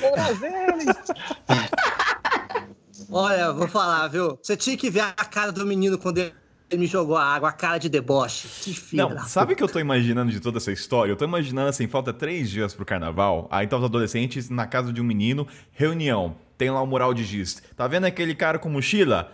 Esse é o alvo. Tá vendo aquela cara loira de estrangeira? 100 pontos. Tipo assim, deve ter todo um preparo. As mães, né? Gente, eles devem fazer muito isso. Não, não tenho dúvida. Essa, eu também faria. Porque eu fui atacada na Praça de Armas de Cusco, gente. Eu não podia existir naquele ambiente durante o mês de fevereiro. Porque eu existi, eu sabia que eu ia ter que fazer uma maratona, eu ia ter que correr. Peru já é turístico. Você vê um careca com uma mochila de mochilão, obviamente que ele é o target. Obviamente que você vai pro cara, né? Não tem como, é, é pedir. Ah, e outra coisa também que é muito legal de falar não tem música, que nem no Brasil, som alto, vai ter alguém cantando. Não, é só a gritaria da galera correndo mesmo. E não tem fantasia. Isso também é bem diferente. Tem, tem, tem os desfiles, né? Tem, Aí... tem os desfiles tradicionais que mostram as roupas e é. danças tradicionais de cada região do Peru. Folclore. Que é bem legal. É, o folclore deles é me, bem interessante. Me, me, deu vontade de ir no Peru durante o carnaval, só pra participar da farra, viu? Vou até me programar. Ai, vamos, Kainan. 2025. Rapaz, eu vou com os... Nossa, eu, não, eu, não tô... eu acho que eu tô velho pra isso, tem paciência não. Porque uma coisa é você ir de sunga e aí vai, me molha. Outra coisa é você tá dando você tá andando. Mano, se eu tivesse molhado a minha câmera, eu tinha dado um pé de rodo naquele menino. Tem certeza. É muito ranzinho. Yes, we're going to Peru. Peru? Machu Picchu, Peru? That's why Peru. Muitas pessoas perguntam se lá é caro ou não de viajar. E eu acho que essa não é nem a questão no Peru, que ela é barato. Mas o problema é carregar o dinheiro deles, porque tudo para eles é moeda. E é uma moeda pesada e grande eu tive que comprar uma pochete para poder ficar carregando o meu ouro, né? que eu me sentia rica. eu andava e fazia a barulhinho. Devia, a pergunta não devia ser: é caro viajar para o Peru? Não. é pesado viajar para o Peru. Como é que vocês carregavam essas moedas todas, gente? Cara, pochete. não tinha. Você comprou a pochete também, Will? Eu não, eu não me rendi a pochete, não. Eu não só me rendi, como estou usando ela agora. A minha estratégia era colocar na mochila, quando a mochila começava a ficar pesada, eu ia lá e comprava tudo de Inca Cola, chocolate, de besteira, sabe? Um negócio que eu poderia comer rápido. Então, todo dia que eu tava mudando de uma cidade para outra, era o dia da, da podridão. Aí eu pegava todas as moedas, comprava doce, essas coisas que eu ia consumir tudo no momento ali. Ou virava tudo cerveja, né? Tinha sempre essa opção também. Aí depois ele não quer a fama Fazendo de bebum. aí, Olha só. Depois reclama da fama. eu também não comprei, eu, eu fui que nem Richard, não comprei pochete, não me rendia a pochete, eu carregava tudo na, na mochila, nos bolsos e tal. Mas, assim, minhas moedas virou tudo souvenir. Eu transformei moeda em imã e saí dando pra galera em chaveiro e colazinho e foi distribuindo para as crianças. Quem pediu chaveiro, eu dei moeda no final da viagem. Eu também dei muita moeda e eu dei uma moeda personalizada nos trilhos de trem de Machu Picchu. O que eu fazia? Quando eu via que o trem estava vindo, eu colocava algumas moedas em cima do trilho, e aí o trem passava bilhão e amassava essas moedas e elas ficavam personalizadas, porque cada uma ia ter uma forma diferente. Meu Deus! Mas eu tenho uma E dúvida. ficava muito lindo. Vocês estão falando dessa moeda, mas por que ela é tão famosa por essa reputação de peso? É porque usa-se muito mais lá ou é porque ela é maior e pesada? Ela é maior, ela é pesada, ela é linda também, ela é maravilhosa, mas sim, ela pesa muito. E como eles tem têm muito costume. também, né? É, tem moeda de dois soles, que é tipo moeda de dois reais. Então, e tem a moeda de cinco também. É de cinco que tem também? Caraca! Moeda de 5 conto? É. É, eu, eu não sei se tem a de 5, mas na prática, se a gente for viver o dia a dia, é como se a gente tivesse um, moedas de 1, 2 e 5 aqui. Mais ou menos na prática. Entendi. Porque você usa muita moeda, entendeu? É tipo, você vai. Eu, eu lembro de ir no mercado fazer uma compra de jantar de dia, assim, e, e gastar só moeda, cara. Eu lembro. Não, eu só. Era só moeda. E tem a de 5 soles sim, eu acabei de confirmar aqui no, na mãe Google. Ou seja, realmente procede a característica, a fama das moedas, então, no Peru. Sim, sim. Nossa, isso é um saco. Teve uma vez que eu tava dormindo no hostel e eu, esque... eu deixei as moedas na sacola, porque eu tava, sei lá, não sei o que que tava acontecendo. Eu deixei, separei as moedas na sacola pra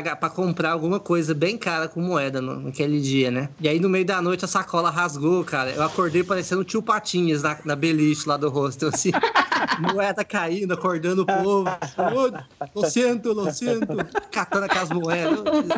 Mas assim, o pessoal usa. Os locais também usam pochete? Ó, não tanto acho que quanto os turistas, mas usam sim. Mas a dúvida que me fica é assim: você comprou a pochete. Mas os comerciantes, né? Não, é porque eles têm o costume. Você sabe aquela moedeira? Não sei como é que fala. Aquela, aquela pochetinha bem pequenininha de, só de moedas. Que tem muito no Brasil. Lá é muito comum, entendeu? Então lá, essa é a carteira deles, que é feita pra carregar moeda. Então eles não têm necessariamente a pochete, mas eles têm essa monedeira. É, porque aqui a gente é acostumado com cartão no Brasil, né? Então quem é acostumado, por exemplo, a minha carteira tem a minha identidade e dois cartão, é isso. Então quando eu fui pra lá, eu tive que comprar um recipiente pra guardar moeda, porque eu não ando com moedeira aqui, entendeu? É, no Não é Brasil não é, tão comum quanto lá, não. E lá é necessidade. E você não quer colocar uma moeda de 5 reais, 2 reais na mochila no fundo ali e não encontrar depois, né? Não, gente, cinco Não. reais é um almoço. É valioso. Ah, e o peso, velho? Aí você, todo dia você tá carregando peso, peso na altitude, velho. Ninguém merece, velho. Parecendo um burro de carga. É, que moeda é de metal, né? Não é papel, não. É assim, uma das coisas mais marcantes também no Peru é, a- é a buzina, né? A gente vê aquela buzina chata todo dia na cabeça, mas isso também é proveniente do famoso Uber peruano. Pra quem não conhece Uber peruano, é porque qualquer carro pode ser um Uber, qualquer carro pode ser um táxi. Você não, não, não tem aquela coisa, um símbolozinho falando que aqui é táxi. Eles ficam buzinando para as pessoas na calçada, se oferecendo para te levar para qualquer lugar. Então, qualquer carro vira táxi. E a maneira deles prospectar os clientes é indo devagarzinho na calçada, olhando para você e buzinando. E, cara, praticamente 60% dos carros estão fazendo isso. Então, você tá andando na calçada, o carro olha para você e buzina. Aí você fala, não, não quero. E aí vem o próximo. Não importa se você tá parado, se você tá andando, se você tá comendo, se você tá de fone, se você tá trabalhando. Eles vão buzinar para você. É, quem aceitar é lucro. Eles vão buzinando todo mundo. Quem falar que quer ir, já lucrou já. E não só em relação a carro, mas também aos comerciantes. Eles são muito incisivos. Então, qualquer coisa que eles estão vendendo, eles vão fazer até o fim, até você comprar. Eu lembro que, por exemplo, em Cusco, como tem muita trilha na região, as pessoas ficam oferecendo massagem na rua, que era completamente aleatório, né? E aí fica massarrei, massarrei, massarrei, queres massarrei, massarrei. É muito incisivo. É muito chato, velho. Elas já vão, elas já vão pegando em você, já vão te apalpando o ombro, já, já vai indo, velho. É tipo É que eles são incisivos. E carro, gente, é que assim, carro parece que eles aprendem na autoescola. Farol tá vermelho, buzine. Vai mais rápido. Se você buzinar, o farol vermelho vai ficar verde. Não faz sentido. Isso também, pelo menos pra mim, isso aconteceu mais na cidade de Lima. Em nenhuma outra cidade do Peru eu vi tanta buzina. É, Lima é terrível, assim. Quando você sai de Lima, dá até um. Mas assim, até Ruarás também. Tem muita buzina, Não, em Trujillo lembro também é chato. Trujillo é chato. Nossa, Trujillo é chato. A minha pergunta é: será que ganha de Cairo? Porque, cara, Cairo é muito. É sério. é unânime. É assim, você, você já tá com 10 anos, o pai te ensina, buzina. Tanto que tem uma história, nem sei se eu contei, que eu tava. Eu falei, se eu falei, eu falo de novo, mas o meu roxo falei que a buzina dele quebrou. A gente não saiu na cidade porque a buzina tava quebrada. O que é o martelinho de ouro no Brasil, pra quem não sabe o que é martelinho de ouro, é o cara que ganha muita grana que tira maço. Tem um martelinho de ouro de buzina, cara. Eu vi isso. Eu, vi, eu até perguntei, cara, quanto você ganha? O cara é rico. Porque de verdade, no carro você não sai com o carro se a buzina não estiver funcionando. Pode estar com pneu careca, pode estar fudido. O cara não. Isso é fato, gente. Isso aqui não é dramatização. Pode jogar no Google e perguntar. Você não dirige no Cairo sem buzina. Cairo, tá? Capital. No seu interior. Então, assim, eu fico pensando se a- o Lima aí é nível Cairo, porque se for, tanto que no começo, o que, que acontece? No Brasil você não buzina, você nem sequer pode, né? Principalmente em frente ao hospital. Então, quando tem alguém buzinando, você fica atento, meu, acidente, alguma coisa, vai dar merda. Cara, nos três primeiros dias no Cairo, a minha cabeça ficava assim, olhando porque era buzina. E tem uma hora que seu corpo relaxa. Ah, foda-se, é buzina. Assim, é normal, você acostuma com o som, parece que nem percebe. É muito, muito doido isso, cara. Então, Fica aí pro ouvinte que foi pro Cairo e pra Lima, porque eu quero saber agora quem ganha nessa disputa, né? Embate Lima e Cairo, quero saber. Então, você ouvinte foi pra esses dois lugares, manda aí pra gente, quero saber. Essa foi minha contribuição, Richard, sobre buzinas, tá? Eu não sei como falam de Lima, mas Ah, teve bom, teve bom já. Não, eu adorei isso daí, adorei essa informação. Essa história ficou boa. Martelinho de buzina. E o que mais? Eu acho que a gente vai encerrando, né, gente? Falamos de tudo, buzina, moeda. Eu acho que vale muito a pena encerrar dando dicas ou falando de lugares que geralmente a galera não conhece do Peru. Então, tipo assim, galera, Peru não é só Machu Picchu, tem vários lugares incríveis e pode falar, cada um fala algum, não sei. Mas daí é prático, né? Rapidão, né? Sem muito aí. É, rapidão. Eu, eu gosto disso aí também, Rapidão, acho que é né? massa. Então vai. Quem começa, vocês escolhem, vai. Vai, vai, Willy, manda ver. Ixi, eu nem pensei aqui. Aqueles. É... ah, beleza, pensei em alguns aqui. É... Pô, eu acho que vale muito a pena a gente falar de alguns lugares no Peru, além de Machu Picchu, né? Que quando fala em Peru, todo mundo pensa em Machu Picchu, em Cusco, mas o Peru é muito mais do que isso. Tem uma diversidade é, de natureza muito grande. E vale a pena a gente falar uns lugares assim, deixar dicas pra galera, tipo assim, ah, eu quero, nunca fui no Peru, mas não quero ir em Machu Picchu. Ou então, já fui no Peru, mas vale a pena voltar. Então, aqui, eu acho que cada um tem experiência suficiente para falar alguns lugares bem legais e que foge bastante daquela estereótipo de Machu Picchu. Eu, por exemplo, vou deixar aqui um dos lugares mais bonitos que eu já fui no Peru, não sei se vocês já foram, que é o Vale do Coca, que é tipo um Grand Canyon peruano, assim, é, é surreal de lindo. Se não me engano, os paredões é três vezes maior do que o Grand Canyon.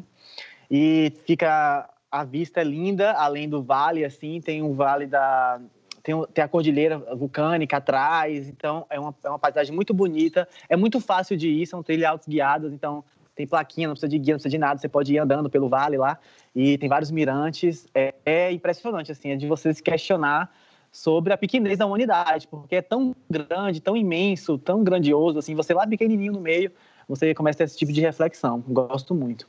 Outro lugar que eu posso falar, eu não conheço, não sei se vocês conhecem, mas eu tenho muita vontade de voltar no Peru e lá, que a galera chama como se fosse o, a Capadócia peruana, assim, que é um vale que eles falam que tem as, as casas dos Smurfs, é a aldeia dos Smurfs. É, é, acho que chama Pampatiri, Pampatiri, é uma coisa assim.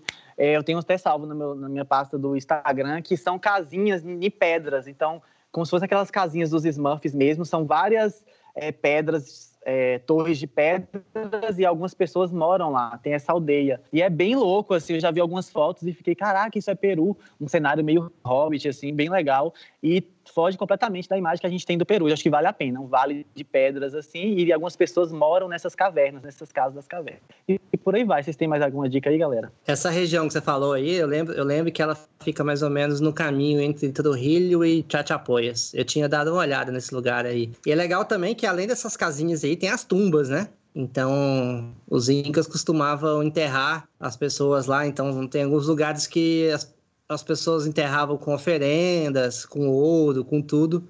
E aí tinha aquelas buscas por esses túmulos entre as montanhas, né? Procurando essas tumbas aí para caçar tesouros. Então, é uma história. Massa, é muito-. É muito doido. Inclusive, eles também faziam isso lá no Canyon del Colca. E aí, quando tem. Tinha algumas tumbas dentro do Canyon, assim, que é como se fossem essas gavetas, né? Que é- quando os condores voavam lá perto, eles falavam que é quando a alma tava conversando com os condores, assim. Então é muito louco, né? Inclusive a região do Canyon del Colca mesmo, né? Quem nunca viu um condor é um pássaro gigantesco que ele faz o voo Gigantesco. no, no, no Canyon del Coca, né? Então é uma viagem só ficar parado ali no Canyon olhando os condores voarem. É, tem um mirante lá mesmo que passa uns condores e tem uns que, sério mesmo, parece que tem tipo uns 3 metros de asa aberta, assim. É surreal. Às vezes eu- a gente fica sentado lá na beirinha, às vezes eu tinha que sair, porque eu tava tão. Sabe quando você é hipnotizado pela fogueira, que você fica olhando, pro, que é, é atraído pelo fogo? É a mesma coisa da altura, assim. Eu tinha, tinha hora que eu tinha medo de acabar me jogando ali, de tão. Tipo assim, você tá sentado ali, você fica hipnotizado pelaquela altura e os pássaros voando, parece que você pode voar também, te engana. É, tanto que o Condor, ele é tido pelos incas como o pássaro que conversa com os deuses. Porque ele voa tão alto, tão alto, que ele fica tão pequenininho, que parece que ele atingiu o outro mundo, né? Que era o que eles falavam, que era terreno dos deuses, digamos assim. E é realmente hipnotizante. Você tá lá no Vale do Colca, observando eles voarem muito alto e o esplendor, assim. É, é realmente maravilhoso. E quando chega perto, você se assusta, porque o bicho, quando abre as asas, parece um tamanho de um carro, cara. É um negócio assustador, assim. É, e puxando esse bonde aí dos lugares não tão convencionais, acho que a gente já falou bastante de Huaraz, que é o meu favorito, mas eu acho que a região amazônica do Peru, ela tem um ponto de diferença quando tá na região de Chachapoyas. Chachapoyas é uma região de transição entre Amazônia e Cordilheira dos Andes. Então você vai ter montanhas e floresta densa, tudo junto. E em Chachapoyas também você vai poder conhecer duas cascatas incríveis, que são uma das maiores aí do, do mundo, da América Latina, né? A Gocta, que tem 770 metros de queda, então quando você chega no, no pé da Gocta é surreal. E tem a Umbilha também, que se eu não me engano ela tem mais de 850 metros de, de, de altura, né? Então, é, E é essa um... Gocta são duas quedas, né? Eu já ouvi falar dessa Gocta, é surreal, assim. São Sim, duas quedas gigantescas, não é? E na trilha da Gocta, você pode ir debaixo da primeira queda, debaixo da segunda queda e fazer um loop em volta para você ver ela de vários ângulos, assim. É uma trilha muito doida.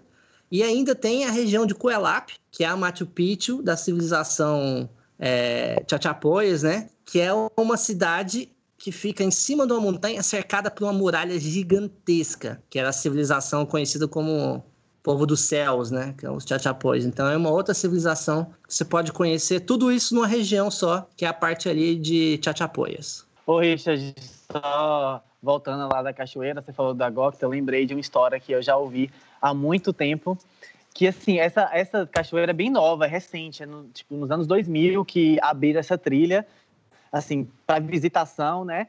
E diziam, é, não sei se eu vou falar a lenda certa, tá, gente? Mas assim, existiam lendas lá que para as pessoas não irem até essa cachoeira para manter ela virgem, tipo intocada, e a galera falava que é porque quem chegava perto petrificava. Então, tinha, corria essa lenda na região que ninguém podia chegar perto porque era uma, uma cachoeira sagrada. tipo, e aí, quem, chegava, quem chegasse perto e fosse impuro era petrificado.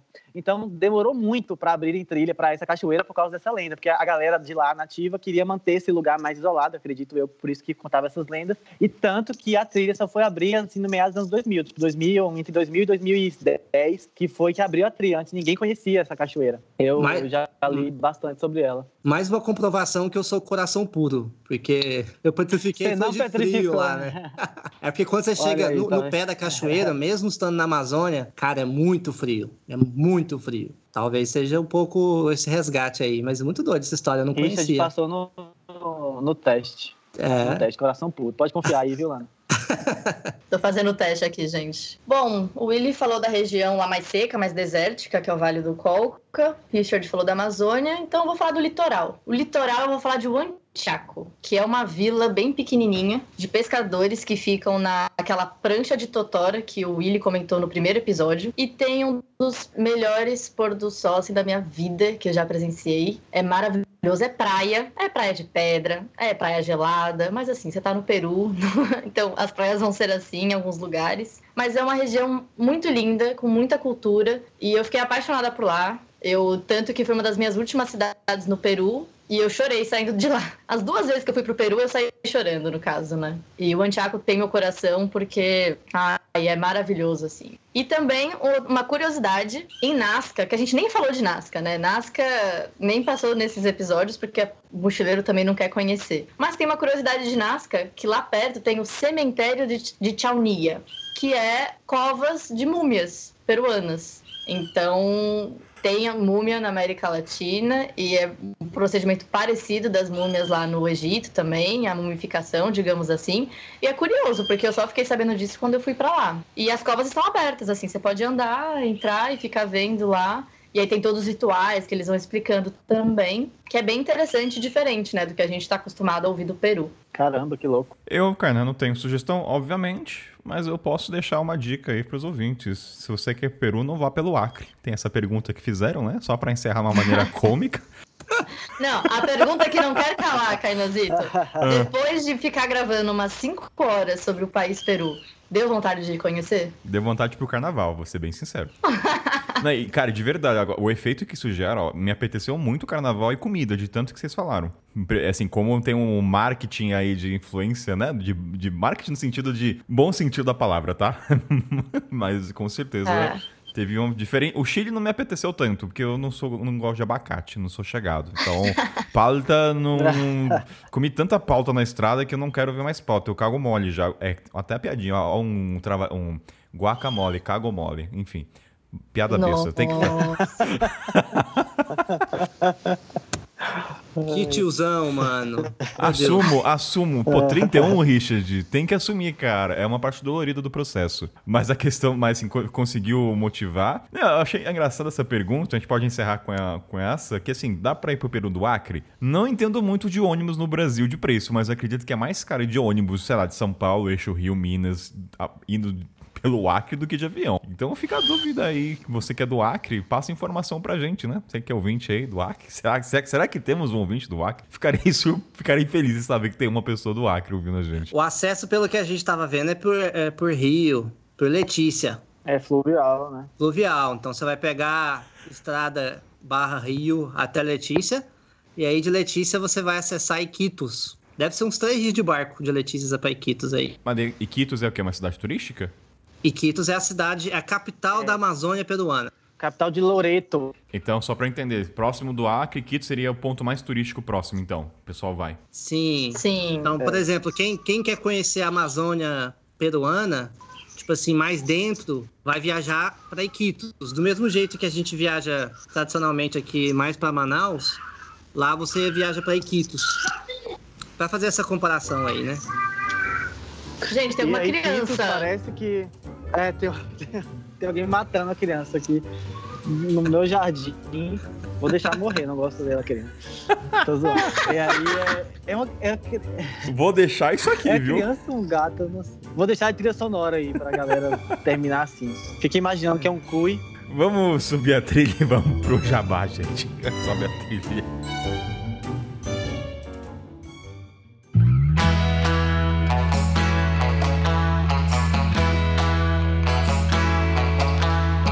Momento Jabá, galera, o momento onde vocês encontram os convidados no WW da vida. Começando por Lanita, a que procura sempre protestos na vida, né? Então, por favor.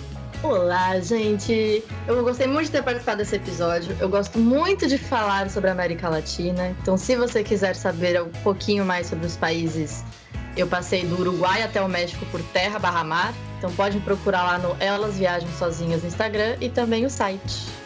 Maravilha! Propaganda de lenço umedecido por todo esse Brasil. Alô, empresa procurando Richard aí pra ser cara. Vou aproveitar esse momento aqui para fazer o jabá do meu documentário, que vai estar lá no YouTube. Então, youtube.com barra Vida de Mochila, você vai poder ver o documentário da minha caminhada de mais de 300 quilômetros pelo caminho de Cora Coralina. Eu fiz todo esse caminho a pé e transformei essa, essa viagem em um filme, você pode acessar lá. E além disso, se você quiser mais informações sobre o Peru, eu tenho vídeo de top 10 falando dos destinos, eu tenho vídeo de pelo menos umas 15 cidades lá, tudo no meu canal do YouTube.